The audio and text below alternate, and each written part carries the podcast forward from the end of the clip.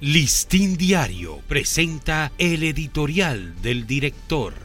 ¿Qué tal amigos del Listín Diario? Este es nuestro editorial de hoy, martes 20 de junio. Esto es inaguantable. El presupuesto sanitario del país no aguanta más drenaje de fondos para subsidiar la gratuidad de los partos de madres haitianas.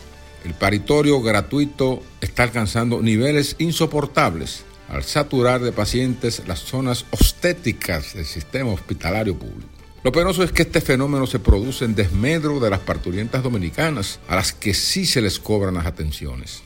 Desde el 2021 hasta el presente, los partos de haitianas se han incrementado exponencialmente.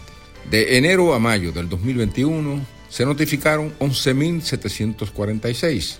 Al año siguiente, en el mismo periodo, subieron a 13.840 y en este van por 14.745.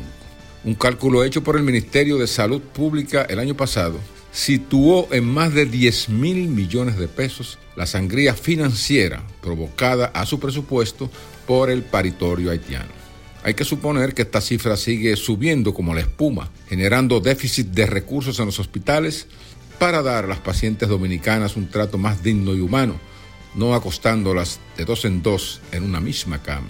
Al margen de los costos directos de los procesos ginecológicos para asegurar el parto y la vida de la madre y el hijo, hay otros gastos incuantificados para la atención de los nacidos hasta por más de 15 días en las salas de las maternidades.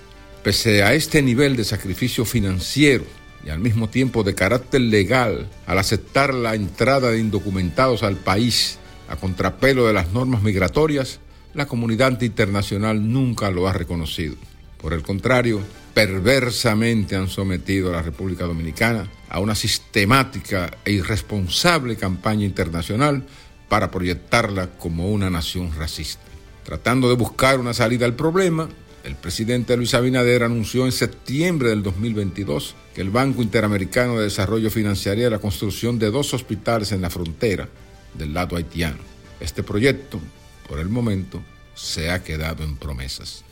Listín Diario presentó el editorial del director.